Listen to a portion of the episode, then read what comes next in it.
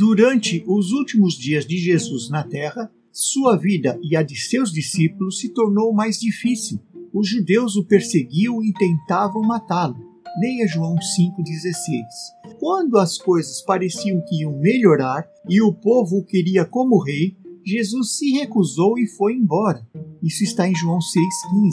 Por que Jesus fez isso? Os discípulos tinham apostado alto e agora começaram a se sentir ofendidos, escandalizados, pois toda a sua vida dependia disso dar certo. E pior, Jesus diz em João 6,53 que, na realidade, quem não comesse e bebesse o seu sangue não teria vida em si mesmo. Jesus disse isso ainda na frente dos líderes da sinagoga de Cafarnaum.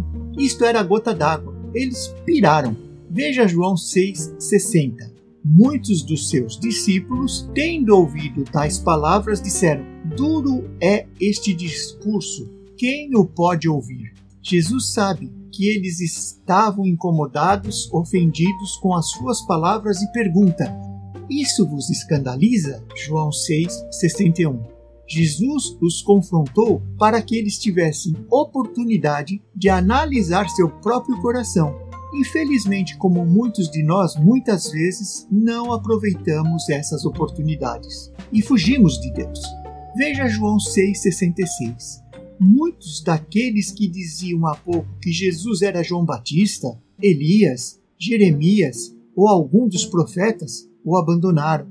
Muitos se sentiram enganados maltratados, mas não o foram. Só não conseguiram ver a verdade, pois estavam focados em seus próprios desejos. Novamente, Pedro tem uma visão diferenciada. Veja João 6, 67 a 69. Então perguntou Jesus aos doze: Porventura quereis também vós outros retirai-vos? Respondeu-lhe Simão Pedro: Senhor, para quem iremos? Tu tens as palavras da vida eterna, e nós temos crido e conhecido que tu és o Santo de Israel.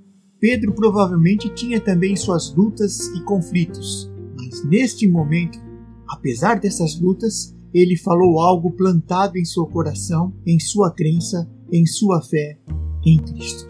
Qual é a sua reação sob pressão? As pressões determinam onde nos encontramos espiritualmente revelam a verdadeira condição de nosso coração, a nossa fé. Tenha certeza que construiu sua vida na palavra revelada de Deus e não no que os outros dizem. Continue buscando ao Senhor e ouvindo seu próprio coração.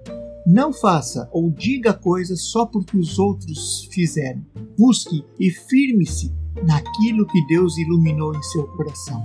Que Deus possa ser a luz, a lâmpada que dirige os teus passos. É o que eu peço em nome de Jesus. Amém.